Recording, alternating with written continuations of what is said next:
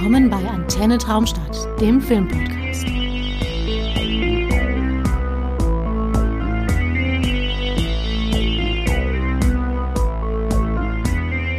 Jo, hallo Leute. Hier sind wir wieder äh, zurück bei Antenne Traumstadt, dem Filmpodcast. Und äh, heute wird's sportlich. Aber zunächst einmal, hallo Marco. Hallo Björn, grüß dich. Bist du noch nicht eingefroren im, äh, im kalten Köln?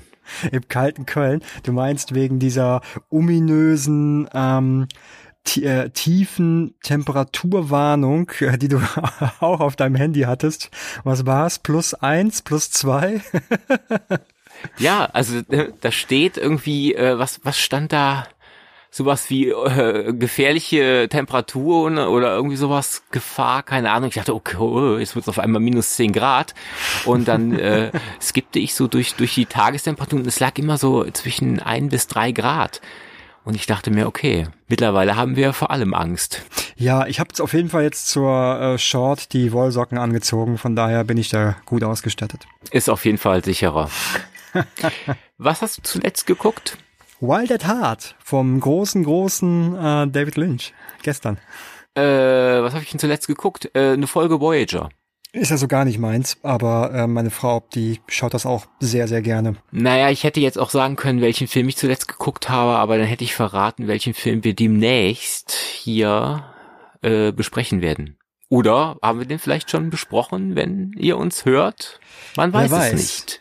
Denn ein Podcast kann immer abgespielt werden. Das ist wie ein bisschen äh, zurück in die Zukunft. Der Podcast ist der Fluxkompensator der, äh, der Sprache.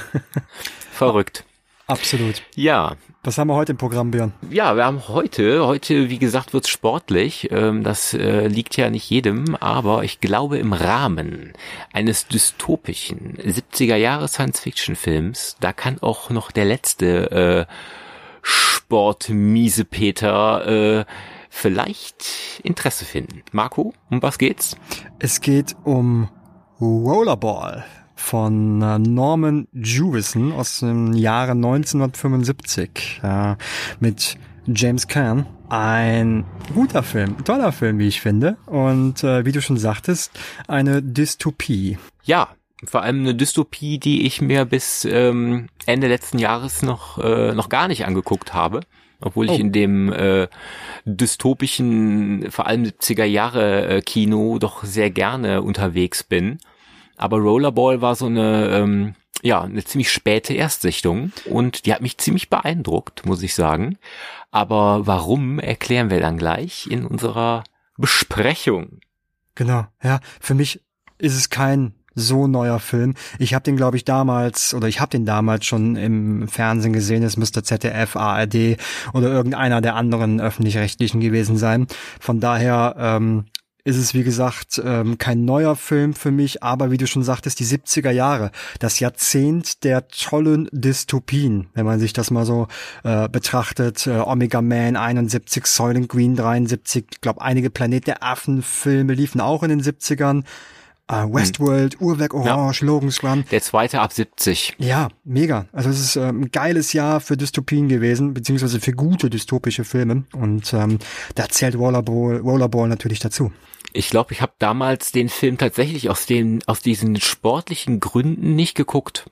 Also damals heißt ähm, so in der frühen Jugend, wo ich dann schon anfing, mir solche Filme anzugucken, weil ich dachte irgendwie so, hm, Rollerball und Sport und weiß ich nicht. Also da äh, hat mich nicht angefixt, aber in den letzten Jahren entwickelte ich dann schon Interesse und äh, ja, jetzt haben wir ja seit letztem Jahres, äh, seit letztem Jahr sind wir ja gut ausgestattet, auch hier mit einer Blu-ray. Von mhm. daher war für mich dann äh, direkt zugreifen angesagt und ich habe es auch nicht bereut. Ähm, ja, äh, Jewison ähm, hat mondsüchtig gedreht. Ich habe mal nachgeguckt, so was der Regisseur so noch alles gemacht hat. Äh, ich kannte da eigentlich nichts von oder beziehungsweise äh, wenn vom Namen. Also sowas wie mondsüchtig, äh, der war mir immer ein Begriff. Ich wusste immer ein Film mit Cher, aber ich habe den nie gesehen. Stopp, stopp, stopp, stopp. Und Nicolas Cage. Und ich sag nur, diese Hand, diese Hand. Mondsüchtig, Moonstruck ist einer meiner Lieblingskomödien. Das ist wirklich ein ganz toller, liebevoller Film. da musste ich jetzt leider dazwischen grätschen.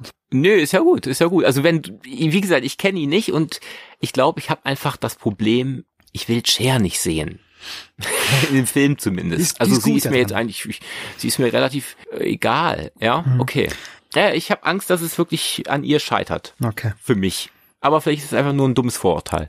Ja. Soll ja vorkommen und auch erlaubt sein. Und in der Filmografie ähm, von Norman Jewison ist auch noch ähm, In der Hitze der Nacht mit Sidney Poitier, was ja auch kein unbekannter Film ist. Ja, den habe ich tatsächlich auch da entdeckt, aber ich kenne ihn halt einfach nicht. Ne? Ein guter Film, also kann ich ja auch nur empfehlen. Okay. Aber wir reden ja heute über Rollerball. Ja, auf jeden Fall. Und ähm, der Film ist, kann man schon mal sagen, ziemlich handfest, um schon mal vorzugreifen. Das hat mir sehr gefallen. Aber vielleicht mal einfach die Inhaltsangabe, Gerne. damit der Hörer und die Hörerin auch weiß, um was es geht. Im Jahr 2018 wird die Welt nur noch von Großkonzernen regiert. Nationen gibt es nicht mehr. Die Individualität des Volkes ist nahezu ausgemerzt. Nur noch wenige Privilegierte herrschen über das, das, über das System. Statt Kriege zu führen, werden Auseinandersetzungen nur noch auf sportliche Art gelöst. Durch Rollerball. Jonathan E. ist ein ungeschlagener Weltmeister dieser sehr brutalen Sportart.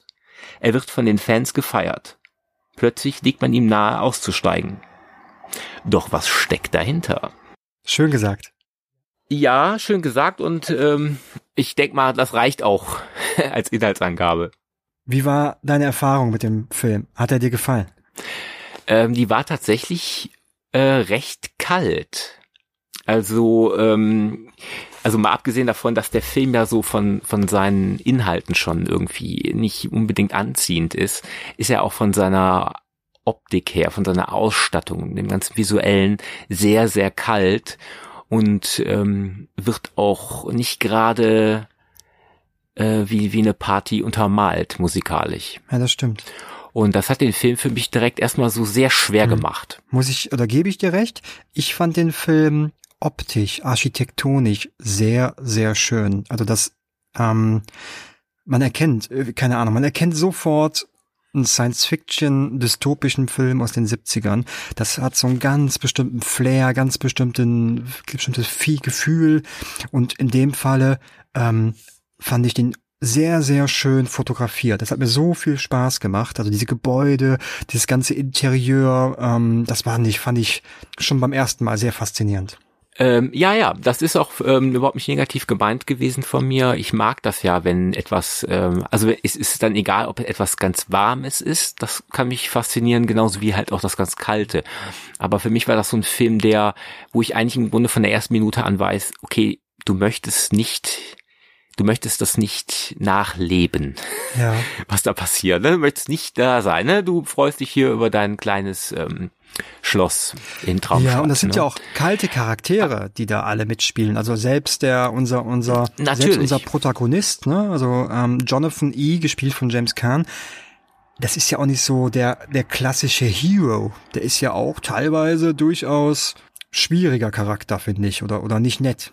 Nee, und weil er ja aber auch, er ist ja einfach auch Teil in diesem ähm, sehr, sehr äh, ja, dominierenden, äh, totalitären System. Ne, er ist da ja im Grunde, er ist ein Hero da drin und er, er zieht ja mit. Ja. Ja, dieses System, was von, nur noch von Firmen oder von Großkonzernen beherrscht wird, ähm, gar nicht so unrealistisch mehr heutzutage in, in Zeiten von, von Multimilliarden Dollar Unternehmen, die, glaube ich, auch ein Stück weit die Politik mitdiktieren. Absolut. Genau. Äh, wir haben ja da, äh, also wenn man mal vorgreifen will, ähm, der Film basiert ja auf einer ähm, Kurzgeschichte. Und die ist nicht besonders umfangreich, aber da werden im Grunde die wichtigen Punkte schon abgefrühstückt. Ich habe mir die auch äh, natürlich dann direkt durchgelesen nach, nach Sichtung des Films. Äh, äh, schlummerte sie in einem meiner alten äh, Heine Science-Fiction-Anthologien. Äh, die ist von William Harrison geschrieben worden ist, meine ich sogar im gleichen Jahr oder zwei Jahre vorher genau ähm, erschienen. Und ähm, Jewison hat auch mit Harrison äh, Kontakt aufgenommen. Und er hat halt auch das Drehbuch für ihn geschrieben. Und da geht er genau auf das Problem ein, dass da im Jahr 1990 äh, ein asiatischer Krieg stattfinden wird. Oder er fand da halt statt. Der Film spielt ja im Jahr, was hatten wir gesagt, 2019? 2018. Und äh, es war irgendwie, zumindest war es ein Wirtschaftskrieg. Und äh, aus diesem ging dann her, äh, resultierte dann, dass sich äh, sechs Großkonzerne äh, wacker geschlagen haben, die sich aufteilten in Energie, Transport, Nahrungsmittel, Bauwesen, Dienstleistungen und Luxusgüter. Also man könnte schon von Amazon sprechen. Ja. Wir hatten damals in der Geschichte haben wir sechs und heute haben wir eine. Ja, ich, ich fand, dass das, äh, um auf den Film nochmal genauer zurückzukommen, diese, diese, diese Eröffnungssequenz sehr, sehr cool. Diese, diese, diese Rollerball-Halle, dann äh, der Orchester, Orchester-Soundtrack mit der äh, Kirchenorgel ist es, glaube ich. Und was mich am meisten beeindruckt hat, ist, dass dieser Film sich für diese gesamte Öff Eröffnungssequenz, ich habe jetzt, ich habe jetzt mal auf die Uhr geguckt bei der erneuten Sichtung, auch so richtig schön Zeit nimmt. Also diese gesamt, dieses gesamte erste Rollerball-Spiel, wo man dieses Spiel ja auch erstmal anfängt kennenzulernen, sieht, worum es geht, was für ein brutales Spiel da ist. Diese ganze gesamte Eröffnungssequenz dauert Pi mal Daumen 15 Minuten. Und das fand ich schon cool.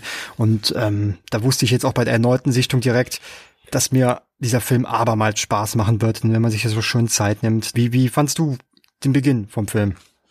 Äh, ja, wie gesagt, also ich hatte äh, da schon direkt äh, im Grunde das Schöne an dem Film ist, er verlässt ja dieses Setting kaum. Er bietet dir ja, egal wo er hinguckt, fast immer nur dieses architektonische, kalte. Äh, wir haben sehr viele Grautöne teilweise mit roten Nuancen versetzt oder orange. Also es ist immer irgendwie etwas Warnendes da neben dieser Kälte. Und so hat der Film mich eigentlich direkt äh, damit packen können. Ähm, und er ist ja auch, er hat ja eigentlich nur in den Momenten, wo das Spiel wichtig ist, Geschwindigkeit. Ansonsten ist er immer ruhig. Ja. Er ist dann auch äh, selten irgendwie, also ich glaube, äh, ich erinnere mich an, an keine einzige Action-Sequenz, äh, die neben dem Spiel stattfinden würde. Ist dir denn zu Beginn des Spiels aufgefallen, ähm, dass sich die Farbe der Trikots einmal ändert? Also mir ist einmal aufgefallen, dass äh, definitiv Adidas dafür gesorgt hat, dass zumindest in den Kabinen Leute schwarz-orange Adidas-Sachen hatten. Und während des Spiels ist an den Kampfausrüstungen nichts von Adidas gewesen. Ja, also oder was meinst du ja, jetzt? Ganz zu Beginn, ähm, in einer der allerersten Szenen, wo man auch James Kern sieht, haben die grüne Trikots an. Und dann laufen die in orangenen Trikots aufs Feld. Das ist schon ein grober Fehler. Hm, okay, nee, das ist mir äh, nicht aufgefallen. Ansonsten fand ich das äh, so jetzt äh, im Jahre 2021 sind wir ja jetzt ganz bezaubernd, die äh, diese diese durchtrainierten Männer in diesen Lederhosen auf Rollerskates darum äh, äh, pezen zu sehen. Das war äh, schon, das hatte was Lustiges, obwohl es ja total krasses Spiel ist. Ja, ich meine, die hätten ja auch wunderbar in das äh, 80er äh, Jahre äh, Endzeit Italo-Kino gepasst ja. danach. Ne? Also die die Sachen, die sie da anhaben, das ist ja schon auch so ein ja, so ein kleines Vorwegnehmen zu diesem Mad Max-Style, der dann ja gar nicht mal so weit äh, äh danach kam, ne? vier Jahre später.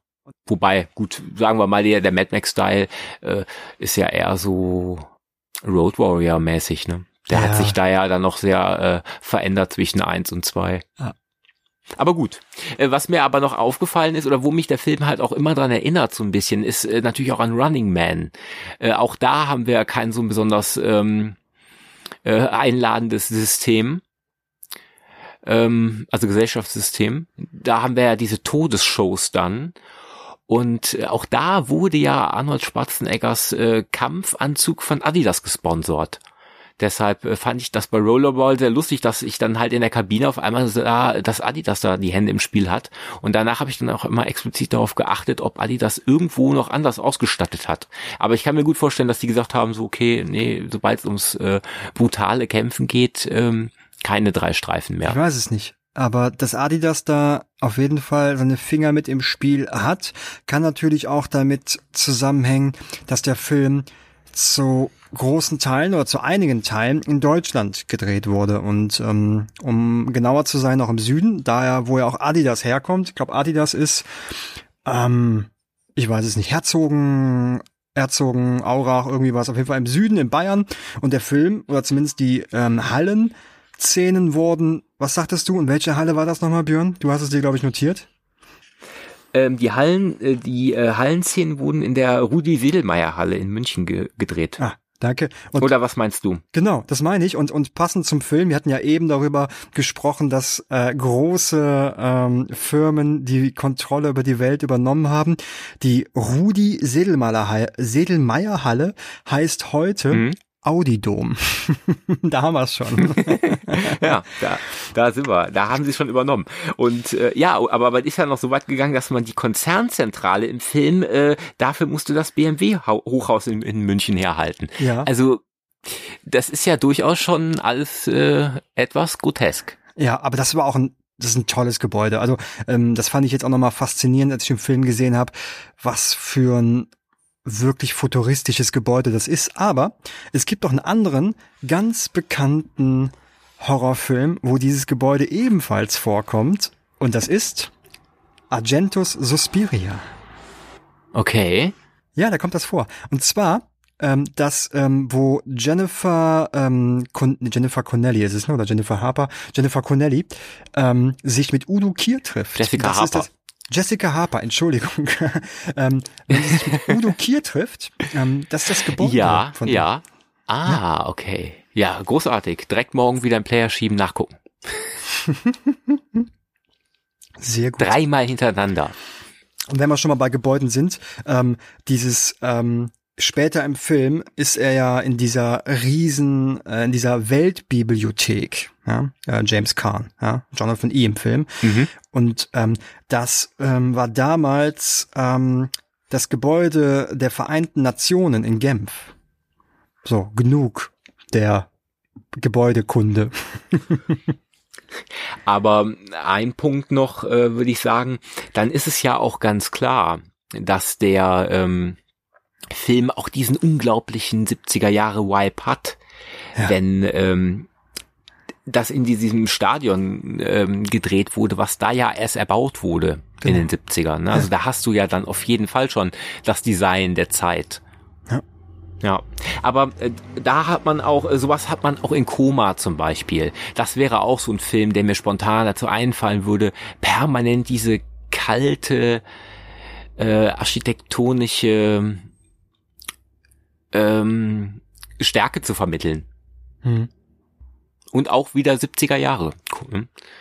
Wie hast du denn das ähm, empfunden mit der Sport ist alles, der Mensch als Individuum ist überflüssig geworden? Das ist, wie du auch schon sagtest, so eine ganz kalte Welt da. Ich meine, die leben ja alle im Überfluss. Ne? Man, es gibt keine, keine Armut mehr. Es ist von allem genug da. Über, über äh, Frauen werden da ja auch wie Ware gehandelt. Und ähm, ich fand, es, es ist keine schöne Welt. Denn man, man lebt ja nicht, sondern man, eigentlich konsumiert man ja nur da. Oder? Äh, ja, zumindest die äh, die wenigen Auserwählten. Ne? Also es ist ja nicht so, als also ich habe es nicht so verstanden, dass da jetzt alle im Saus und Braus leben, sondern im Grunde ja nur die äh, die Vorstandsvorsitzenden der jeweiligen Imperien. Das Volk ist ja im Grunde äh, auch einfach weiter so, dass äh, ja die Unterschicht oder also ich habe das eigentlich so verstanden, dass es da im Grunde nur diese breite Unterschicht gibt und einfach eine eine sehr äh, kleine Oberschicht, also wie jetzt auch im Grunde, ne? Ähm, weil so weit führt der Film uns ja jetzt gar nicht ein in diese gesellschaftliche Struktur. Er schneidet das an, die Kurzgeschichte schneidet das auch an, aber lässt so ein bisschen ja doch äh, so dieses gesamte Konzept, wie der Mensch da in dieser Zeit lebt, außen vor, oder? Ja, ich, ich beziehe meine Aussage auf ähm, eine Aussage von im Film von äh, diesem Bartholomä, diesem Funktionär, diesem, diesem Manager, wie auch immer man ihn mhm. nennen mag.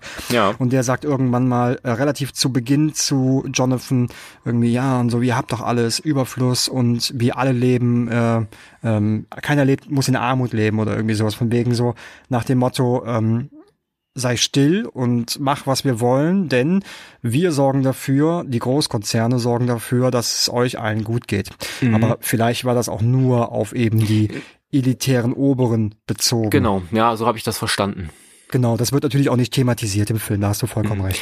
Weil äh, wir haben ja hier, äh, das wiederum wird in der Kurzgeschichte, glaube ich, etwas mm, detaillierter beschrieben, dass der Sport ähm, natürlich die Masse bewegt. Also das Phänomen haben wir ja immer schon gehabt. Und ähm, das nimmt ja auch immer größere Ausmaße an. Äh, gut, jetzt im letzten Jahr vielleicht nicht, aber grundsätzlich. Und die Masse hat im Grunde auch, äh, die hat im Grunde immer mehr gefallen, wenn der, wenn der Sport immer noch brutaler wurde. Also Rollerball hatte auch eine Entwicklung in seiner ähm, Brutalität. Und umso brutaler das wurde, desto mehr haben die Leute auch gejubelt. Und äh, das ist dann ja fast wie eine Droge. Ne? Ich kriege abends mein hartes Programm und kann dann äh, den restlichen oder den vorherigen Scheißtag vergessen. So als Belohnung und ja. wenn dann noch ein paar Leute sterben, äh, ja, ist doch super. Ja, das ist so wie der Voyeurismus der modernen TV Zuschauer, die sich an irgendwelchen ähm, Reality-TV ähm, Serien, Folgen, Laben, wo Leute scheitern oder oder irgendwie Ängste haben oder was ah, auch immer. Känguru essen. Ne? Ja, zum Beispiel. Ah. ja. Ähm, ja, das ist schon äh, interessant. Also wie sehr man so viele Aspekte von Rollerball in die heutige Moderne projizieren, spiegeln kann. Ähm, das ist schon ähm, erschreckend auch.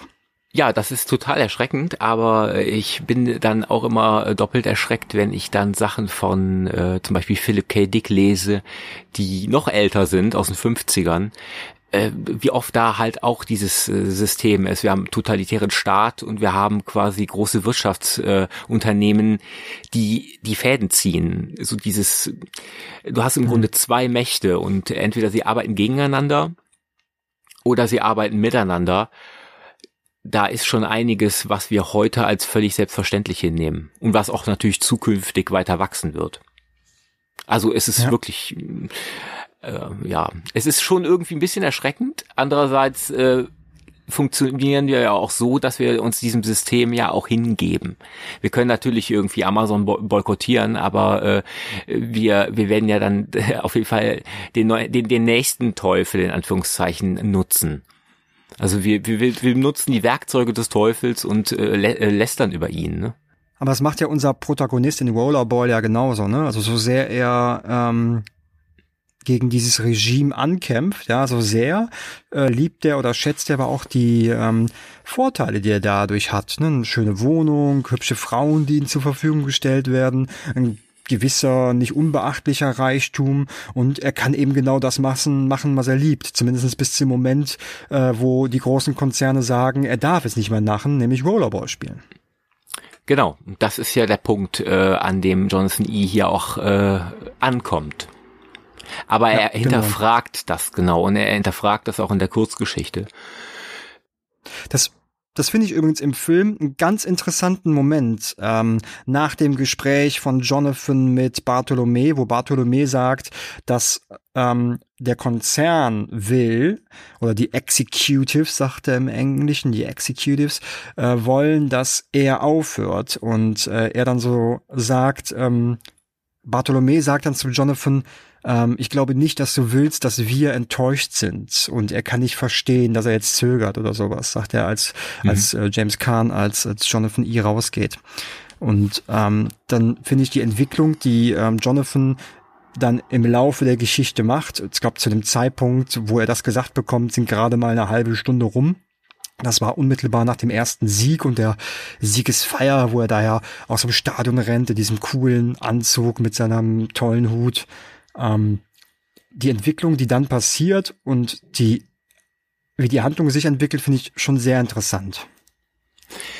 Ja, weil vor allem nach dem Gespräch mit Bartolomé hatte ich auch das Gefühl, dass er permanent ähm, beobachtet wird und ihm Misstrauen entgegengebracht wird. Also dass sein, sein Umfeld irgendwie äh, ja wie, wie eingeschaltet, wie auf ihn abgerichtet wird. Aber das ist ja eigentlich gar nicht mhm. so. Ne? Er hat ja eigentlich auch noch genug ähm, soziales Umfeld, ähm, was ihn da ja unterstützt. Ja, aber wie du, wie du gerade sagtest, ne, er beginnt eben zu hinterfragen und ähm, damit auch zu recherchieren, wie, wenn er will wissen, und die Frage stellt er ja auch Bartholomä, er will wissen, wieso er aufhören soll, ne? Und, und Bartholomä sagt ja so, hier immer, du bist äh, äh, länger als jeder andere Rollerball-Spieler dabei, du hast alles gewonnen, wir wissen gar nicht mehr, welchen Award dir wir geben sollen und ähm, ähm, äh, jetzt ist Zeit aufzuhören, ne? aber er gibt ihnen ja auch keine Begründung und ähm, das fuchst ihn ja und das will er ja wissen, wieso, weshalb, warum. Und dann, dann macht er sich ja ähm, relativ zügig auch schon auf die Suche und dann kommt ja diese ähm, auch sehr erschreckende Szene, wo er Bücher ausleihen will. Das ist schon hart, was dann passiert. Oder? Auf jeden Fall. Da äh, hatte ich dann auch sehr schnell wieder an Fahrenheit denken müssen. Ja, ich auch, ich auch. die ihm dann, die ihm dann diese, diese, äh, diese, diese Dame, diese nette junge Frau, die wo er sagt so ja noch, Sie sind ja keine Bibliothekarin und sie sagt so, na, da haben Sie recht, ich bin Angestellte hier oder Verkäuferin. und alle Bücher sind archiviert im großen, tollen äh, Supercomputer in, in äh, Genf. Und sein Freund sagt dann noch so, was brauchst du nur Bücher? Ne? Nimm doch einen von der Konzernlehrer, die bringen dir alles bei, was du wissen musst. ja, fantastisch. Ja, eine, äh, eine äh, lohnende Welt. Ja, absolut. Und, und dann ist ja auch schon relativ bald, ähm, nachdem er nochmal mit seinem Trainer so ein bisschen gesprochen hat und der Trainer sagt ja auch so einmal hier, raff tu's nicht oder, oder akzeptier es einfach, hör auf, ähm, dann äh, wird ja dieses Radio-Interview mit ihm veranstaltet, ähm, wo er eigentlich sowas vorlesen soll, wo drin bekannt gegeben wird, dass er zurücktritt, also seine Retirement. Und, ja. ähm, und das wird ja auf dieser coolen Party äh, präsentiert. Ähm, Mit dem großartigen Best-of. Genau, mit diesem großartigen Best-of, mit diesen coolen Zeitlupen-Szenen und wo dann auch noch, ähm, wie heißt der nochmal, ähm, John Beck, äh, Moonpie, der ist so ein geiler Name, ist so super. Moonpie dann noch irgendwie zu dieser äh, Dame sagt, irgendwie so, magst du, ähm, do you, im Englischen sagt er, do you like poems, äh, magst du äh, ähm, Gedichte? Und sie so, ja, ja, und dann so, komm mal mit hoch, ich zeig dir mein Gedicht.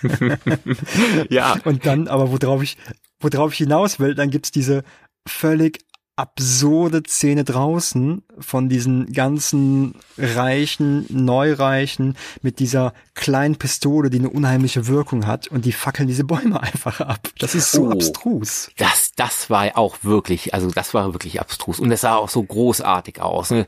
Also es hatte, da war dann auf einmal, äh, kam da mal so irgendwie und hat äh, der Sur äh, Surrealismus gewunken. Ja, total. Also und, und heute sitzt Heute, heute sitzt man so vom, vom Fernseher oder, oder vom Beamer und denkt sich, die können diese Bäume doch nicht abfackeln. Also die haben ja das, das, man sieht das ja, die haben ja wirklich diese fünf, sechs Riesenbäume einfach abgefackelt für diesen Film. Unfassbar. Ja, das habe ich auch gedacht. Das ist echt wie, wie schrecklich eigentlich. Und das würde man heute niemals tun. Ich meine, gut, wir haben ja auch äh, äh, Vernichtung von Natur bei Großproduktionen. Ne? Also ich möchte nicht wissen, wie viel äh, für Herr der Ringe vernichtet wurde. Das sind natürlich so Sachen, äh, da die, die zeigt man nicht immer unbedingt, aber da gibt's ja auch äh, Berichte drüber, ne? dass äh, da schon durchaus immer für, für so große Sachen auch mal gern zerstört wird. Aber ein Baum heute anzuzünden, ist im Grunde so wie, äh, er ist schon fast, hat schon fast Cannibal Holocaust Tendenzen, ne? Ja. Also, das ist ein ganz guter Vergleich eigentlich. Also, ja, also ich war, ich war, ich, ich konnte mich an die Szene nicht mehr erinnern, weil ich den Film jetzt auch sehr, sehr lange nicht mehr gesehen habe. Und als ich ihn dann eben nochmal ähm, in Vorbereitung zu unserem Podcast äh, geschaut habe, habe ich gedacht, das kann doch nicht sein. Äh, die fackeln da diese hunderte von Jahre alten Bäume einfach für diesen Film ab. Und klar sah's toll aus, aber es hat mir im Herzen wehgetan, weil das echt fies ist. Ja. Und äh, wenn jetzt noch im Hintergrund eine 20 Meter große äh, Titte über die Wiese gefahren wäre, wären wir irgendwie bei Woody Allen gewesen. Wer, wer Woody Allen nicht weit gewesen, genau. ja. Nee, aber das war wirklich beeindruckend. Ja, absolut, absolut beeindruckend. Aber, aber wie ging es weiter nach der Party? Ich, ich kann mich, ich muss ganz kurz überlegen, was dann passierte. Ich glaube, es kam, das war so dann, das nächste war so dieses Tokio-Spiel, ne? dieses Halbfinale, äh, letztes Spiel vor dem Finale, wo er ja auch schon nicht teilnehmen sollte. Und die Konzerne angefangen haben, die Regeln für Rollerball zu verschärfen. Ja, ja, da, genau, das, das ist der Punkt, was ich eben sage, dass das in der Kurzgeschichte auch schon äh, zum Inhalt wurde, dass man den Sport einfach verschärft hat und äh, um die Leute noch mehr anzuheizen und um natürlich in dem Fall halt auch äh, ihn vielleicht schneller ausscheiden zu lassen. Ne?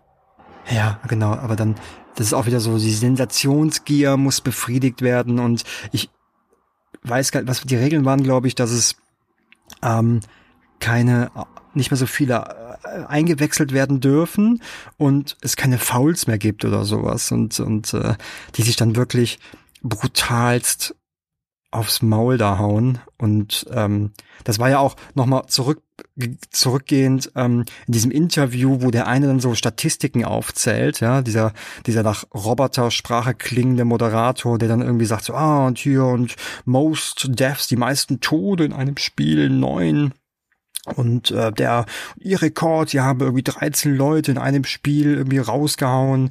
Und alles so Rekorde, die eigentlich total erschreckend sind, ja, und die feiern den dann so für ab, dass er irgendwie keine Ahnung, wie viele Leute umgebracht hat schon in diesem Spiel. Das ist schon ähm, arg arg bitter. Und und die Brutalität des Spiels überträgt sich ja zum Teil auch auf, auf, auf sein Privatleben, wenn er sieht, wie er, wenn man sieht, wie er teilweise auch, auch Frauen behandelt, das ist ja nicht immer nett, also nicht immer nicht nur verbal, sondern teilweise wird er auch körperlich übergriffig. Zumindest bei dieser einen, wie hieß sie? Ähm, was war es? Ich glaube, Mackie hieß die. Nee, Daphne. Genau, Daphne war es. Äh, nee, James äh, Kahn ist auch ähm, schon ziemlich unterkühlt, ne? Aber das ist ja in dem ja. Film jeder. Also er ist ja im Grunde, er ist einfach nur Kind seiner Zeit. Deshalb ähm, finde ich, äh, hat das für mich gar nicht mal so viel ausgemacht. Also es war jetzt kein Typ, ja. den ich sympathisch finde, ne? Aber so war ja auch dieser, also so ist ja der Charakter auch gar nicht angelegt. Also vielleicht äh, soll er sich dahin entwickeln, aber das hat er für mich zumindest jetzt nicht geschafft. Also dass ich jetzt äh, nach seiner äh, Phase der Hinterfragung jetzt gedacht habe, ach, oh, doch ein sympathischer Typ. Ja, er hat, er hat ja, er hat ja diese Sehnsucht, ne, zu seiner Ex-Freundin, Frau. Das ist ja auch nur so eine von diesen äh, Austauschfrauen, nenne ich sie mal, weil die, die können ja sich mit Frauen bedienen, wie sie lustig sind. Aber der trauert er ja so ein bisschen hinterher. Das ist, ähm, ich glaub, Mac, ja, Mackie hieß sie. Und, ähm, und da habe ich gedacht, dass da so eine ein Anflug von Romanze entsteht, aber da sieht man ja dann auch im späteren Verlauf des Films, als sie selber dann auch nochmal sich als wirklich regimetreue ähm, Dame entpuppt, ähm, dass er da auch nicht allzu lange trauert ähm, um sie und das relativ ab, schnell abschließt, obwohl er sich ja zu Hause auf diesen ähm, weiß nicht, was das ist, CDs, Videotapes oder irgendwas ganz Modernes soll es ja sein, auf diesen ganzen vielen Bildschirmen seiner tollen Ranch äh, immer Videos von ihr anschaut. Was aber definitiv dynamischer und interessanter als sein Liebesleben äh, ist, äh, sind die Action-Szenen. Oder äh, ich fand die super. Wie fandst du die, Björn? fand ich sehr gut und da ist auch der Punkt, wo ich sage, also egal ob einer Sport mag oder nicht, äh, wenn er Action mag und wenn er äh, ja rüpelhaftes Gekloppe äh, im, im Fahren oder im Rollen mag, was ja an sich schon relativ selten ist, dann wird er hier auf jeden Fall bedient. Also in dem Punkt äh, ist die Inszenierung auch super. Also das ist alles schön, äh, schön gefilmt und äh, alles geht ineinander über und du hast mal schnelle Sequenzen, aber hast trotzdem immer Ruhe. Also es ist nie hektisch. Du kannst allem folgen, obwohl alles in Bewegung ist. Es passiert manchmal überall was im Bild und trotzdem kannst du den Sachen folgen wenn du das mit heutigen Filmen vergleichst, äh, also da krieg ich das, krieg ich das Kotzen, ehrlich gesagt, weil du kriegst heute noch mehr gezeigt und es ist noch viel, viel, viel schneller. Und damals ähm, konnte man schnell sein und man war trotzdem entspannt. Ja, absolut. Das, ähm, das ist total dynamisch und total aufregend und man fiebert so richtig mit. Aber, wie du schon sagtest, es wird nie hektisch. Und ich habe jetzt auch kein Making-of von Rollerball gesehen, aber ich stelle mir das richtig spektakulär vor, wie die das gedreht haben. Denn, denn da war ja irgendein Kameramann auf, auf Rollerskates unterwegs und die ganzen Schauspieler mussten ja auch Rollerskates fahren lernen. Und das war bestimmt ähm, nicht immer einfach. Hm, ja, ja, ja. Ja, ich glaube, der Kameramann war einfach auf dem Dolly unterwegs, ne? Ja, ist eine Rundstrecke, das kann gut möglich sein, wobei die Kamera da auch da sehr flexibel ist. Und genau, was wie schon sagst, die mussten ja auch alle fahren lernen, ne? Und, und du musstest ja auch noch dann so agieren, wie sie. Also das, ich, ich finde das schon, das ist schon äh, erstaunlich. Und was ich auch sehr schön fand, war die Soundkulisse. Das hat sehr, sehr gut funktioniert, wenn sie sich dann irgendwie gekloppt haben oder die Kugel gefallen ist und am Rollen war. Und alles war irgendwie, alles war im Einklang. Und ähm, das fand ich schon wirklich beeindruckend.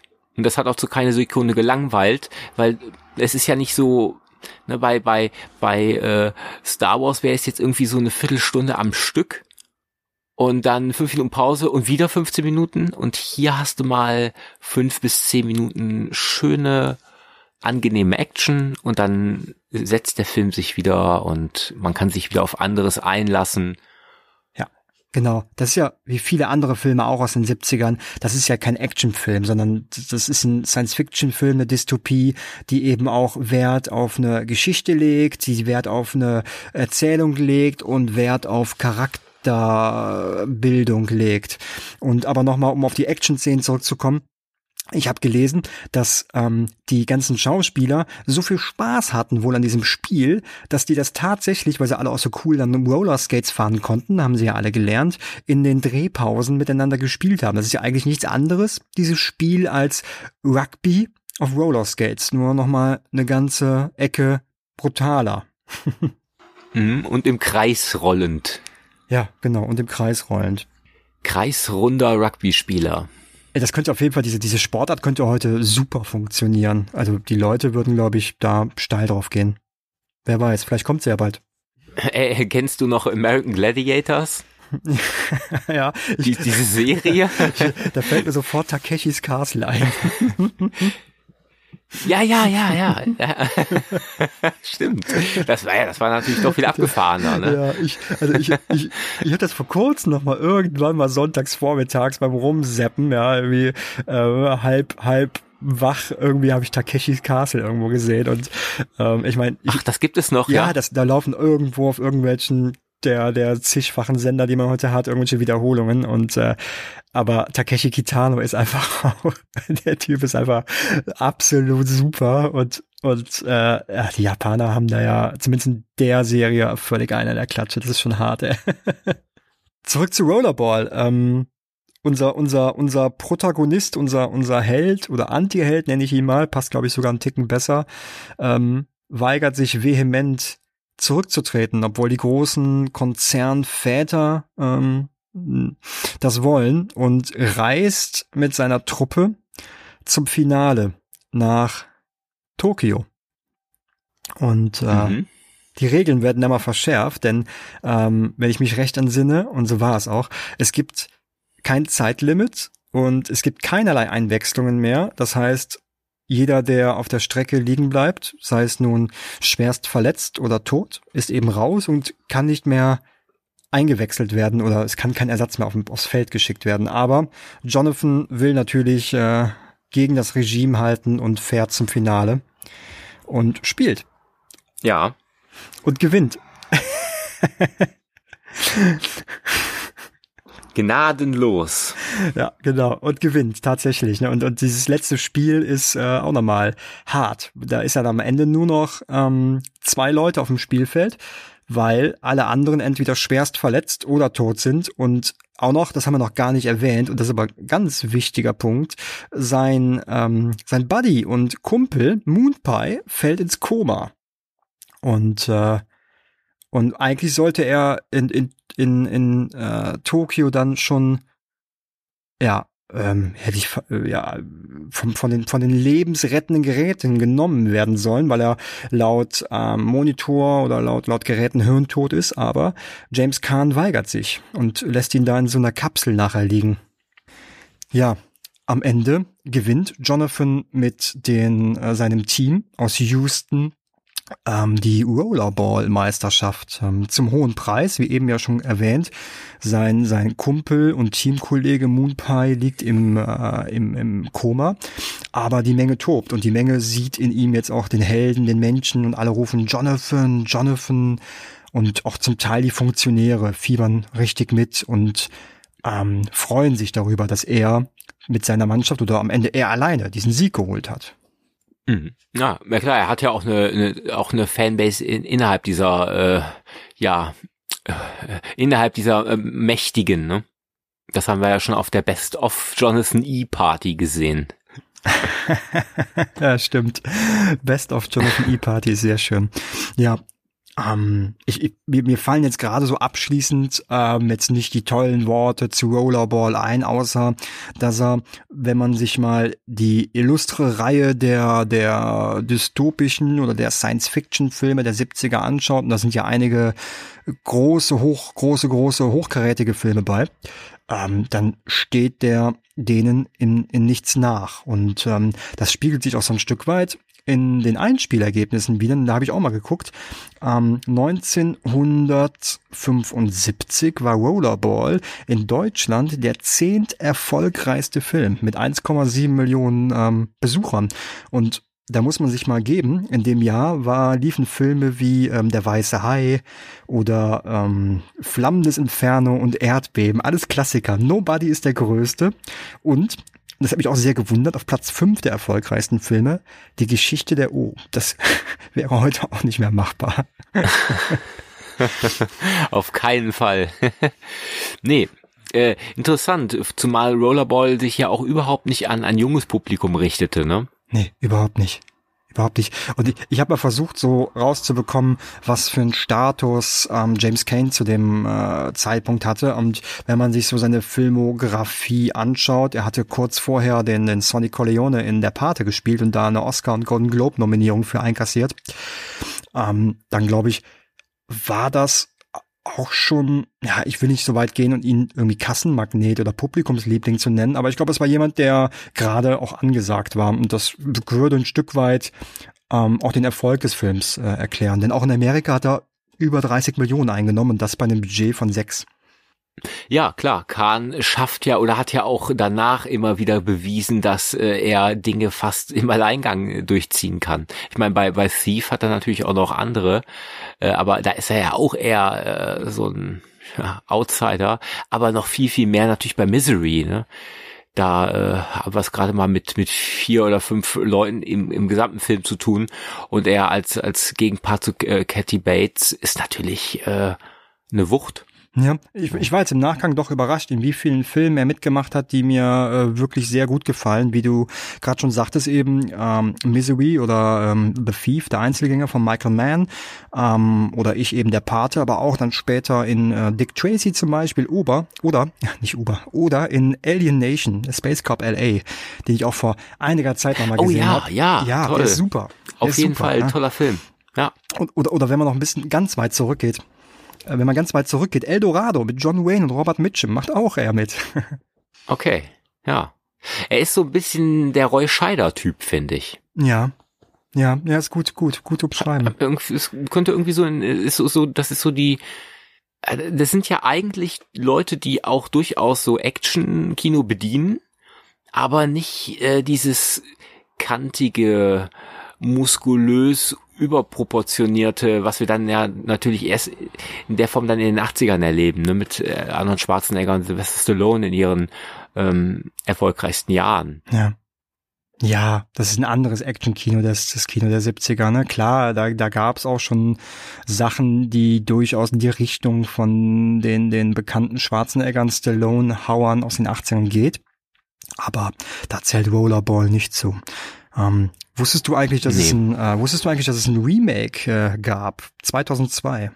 Ja, wissen schon, aber das ist damals für mich natürlich genauso äh, nicht interessant gewesen wie das Original. Ne? Deshalb habe ich mich da irgendwie damals nicht großartig drum bemüht, den jetzt zu gucken. Und heute weiß ich nicht, ob ich mich da bemühen soll. Äh, ich habe es auch nicht gesehen, aber ich habe ähm, gesehen, dass John McTiernan, das ist ja auch kein Unbekannter, äh, Regie geführt hat. Und ähm, bei IMDb hat der Film spektakuläre 3,1 Punkte bekommen von 10. Ähm, das soll jetzt auch erstmal nichts über die Qualität des Films sagen, sondern über den Geschmack anderer. Aber ähm, ja, ich bin mal gespannt. Also ich glaube, ich schaue mir mal an. Es kann manchmal anregend sein. Ne? Ja, auf jeden Fall. Aber naja, ich meine, der Mann hat immerhin äh, Predator und Stirb langsam gemacht. Äh, er muss doch irgendein Funken sein, der einen vielleicht doch überzeugen könnte. Da bin ich mal gespannt. Aber ich möchte eigentlich gar nicht rausfinden. Also ich habe da jetzt irgendwie keine Lust drauf in, in absehbarer Zeit, glaube ich. Weil dafür ist mir einfach das Original auch viel zu frisch. Ne? Das ist ja das, wenn du ähm, einen Film hast, der äh, der schon sehr, sehr äh, viele Jahre auf dem Buckel hat, der dann aber in der Zeit spielt, die äh, seit zwei Jahren gerade mal rum ist, ne? so 2018. Und du sprichst dann von so äh, Firmenaufteilung, so Wirtschaftsimperien, von denen wir ja auch immer wieder selber reden und die wir ja auch spüren dann finde ich, ist so ein Film auch immer aktuell und frisch und äh, benötigt auch eigentlich kein Remake. Weil für mich ist klar, wenn ich mir davon, was sagst du, 2002? Ja. Ähm, dann ist eigentlich für mich schon klar, dass der Film sich da schon so einer sehr schnellen Ästhetik bedient und ähm, ich glaube, das möchte ich mir dann eher nicht ansehen. Ist vielleicht sogar jetzt noch schlimmer, weil wir äh, vor allem digital jetzt schon wesentlich weiter sind als 2002 und so könnte der Film ja unter Umständen noch schlimmer wirken. Aber ich will den Film auch nicht vorverurteilen. Vielleicht ist er auch überhaupt nicht digital und ähm, ist so voll auf ähm, auf, auf echte Action und echte Sport und äh, weiß der Geier, wie toll die da agieren. Man weiß es nicht. Allerdings, wenn du sagst, dass der dass die Kritiken da sehr, sehr niedrig sind, befürchte ich fast, dass der Film zumindest objektiv wirklich nicht viel zu bieten hat. Subjektiv kann natürlich super sein, ne? Also ja, ich, ich, ich werde mir mal anschauen, einfach schon aus äh, Neugier und werde dir dann berichten. Ich setze ihn mal auf meine Liste. Der wird relativ weit nach unten rutschen, aber ähm, ja. ich will ihn mal sehen. Aber ich befürchte schon, dass du recht hast und äh, dass es äh, so, so ein mieses CGI-Fest äh, wird. Aber ähm, äh, aber wie du auch sagtest, ne, ähm, der, der, das Original, der Original Rollerball von 75 funktioniert eben heute ähm, unfassbar gut und ähm, das, das äh, macht ihn ja auch aus. Ne? Der ist aktueller denn je. Ähm, wie oft hört man von irgendwelchen Mega-Fusionen, wo das Kartellamt noch zustimmen muss? Ähm, von daher war er weit, weit seiner Zeit voraus damals äh, im Jahr 1975. Aber das, das das macht ja auch das, die 70er Jahre aus. Wenn man sich ja die anderen Filme anschaut, die damals rausgekommen ist, mir fällt da spontan ähm, Silent Running ein von äh, Douglas Trumbo, der, der ja auch mit, mit ähm, seiner Geschichte, dass, dass die Erde äh, einfach nicht mehr bewohnbar ist, damals schon weit vor dem war, was wir heute ja drohen oder was uns heute droht zu erleben.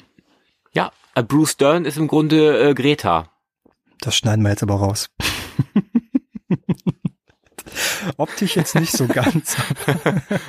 Nein, optisch nicht, aber ne, ich meine. Vielleicht lassen wir es auch drin. ich lasse es drin, da habe ich Bock drauf. Vielleicht alles drin, was wir gerade sagen. Ja, die, die Zuhörer, die könnten ja, die ja. Zuhörer können ja dann selber entscheiden, rausschneiden im Director's Cut oder drin lassen. Genau, alles, was Sie jetzt hier hören, Uncut. Bei uns gibt's nur Uncut-Zeugs. ja, ich, ich finde, ich, also ich meine, Bruce Dern ist super. Ne? Ja, ja, ja, muss ich auch nochmal schauen. Ist ein toller Film. Auch einer meiner, meiner Lieblingsfilme aus den 70ern, definitiv. Nee, so, nee, also aus dieser Zeit ist diese Epoche, die ja, ähm, also wenn wir jetzt von, von genau von diesen zehn Jahren sprechen, dann gab es da wirklich hochqualitatives Science-Fiction-Kino und die wenigsten davon müssten jetzt äh, geremaked werden. Kann man machen, äh, kann ja auch mal nach, äh, nach vorne losgehen statt nach hinten, aber es ist nicht, wirklich nicht nötig. Die, die kann man sich da, die kann man sich alle angucken und die funktionieren hervorragend und äh, man sollte vor allem auch hinhören und vielleicht daraus lernen, so ein bisschen. Ja. Und du siehst ja, ne, ich meine, der ein oder andere hat ja eine Remake bekommen, ähm, Beispiel Planet der Affen. Ist, glaube ich, nicht deins. Meins ist es auch nicht, das Remake. Keins der, der neu Interpretationen, wie auch immer es man nennen mag. Aber es war ein gigantisches Jahr für, für den Film. Ich, wenn ich ja nur an Filme wie ja, Invasion, Invasion of the Body äh, Snatchers, ne, die Körperfresser kommen, ähm, das Remake von 78. Ähm, Future World gab's, Westworld gab's, ne? ähm, Silent Running, Silent Green und ein Film, glaube ich, der der, der dir äh, auch ganz, ganz äh, äh, toll gefällt, ist ähm, The Man Who Fell to Earth mit David Bowie. Kam auch ähm, in den 70ern raus. Ja, und auch einen ähm, äh, relativ unbekannten Film namens Strafpark. Da kann ich allerdings nicht mehr allzu viel sagen, das ist sehr lange her, aber das ist auch so ein Ding, 70er Jahre und totalitärer Staat und, äh, und mir fällt noch THX ein. THX, genau. Von George, von, Lucas. von George Lucas. Und was du meinst, ist ähm, von 71 Punishment Park, oder? Dieser, diese Pseudo-Dokumentation. Mm, ja, ja. Ja, ja, genau, genau. Von Peter Watkins ist der. Ja, der, ja, ja, kann ich mir auch gut dran erinnern. Ja, das äh, war ein sehr ähm, äh, reiches, äh, ein, ein, ein sehr filmreiches äh, Jahrzehnt für, für dystopisches Kino. Absolut und, und Rollerball zählt definitiv äh, zu den tatsächlich vielen Highlights dieses Jahrzehnts und ähm, von daher umso umso happier bin ich, dass wir heute über Rollerball gesprochen haben. Mir war das tatsächlich auch so ein Stück weit Herzensangelegenheit, denn ich glaube, den, der ist so ein bisschen in Vergessenheit geraten, obwohl er vor kurzem ja einen tollen Release bekommen hat. Mhm, genau, er ist verfügbar und da kann man sich äh, auf jeden Fall äh, eine schöne Edition aussuchen. Ja. Gut. Dann würde ich sagen, war's das für heute schon. Was es demnächst oh. gibt, äh, verraten wir nicht, aber es wird, denke ich mal, wie immer äh, äh, traumhaft. Ganz bestimmt. Und wir freuen uns auf jeden Fall. Das nächste Mal vielleicht auch noch wieder in, in, in der Dreierrunde mit Gregor, der heute ja leider nicht dabei sein konnte. Aber ähm, wir freuen uns auf jeden Fall, wenn ihr uns zuhört. Genau. Bis dann. Gute Nacht. Bis dann. Gute Nacht. Guten Morgen. Ciao.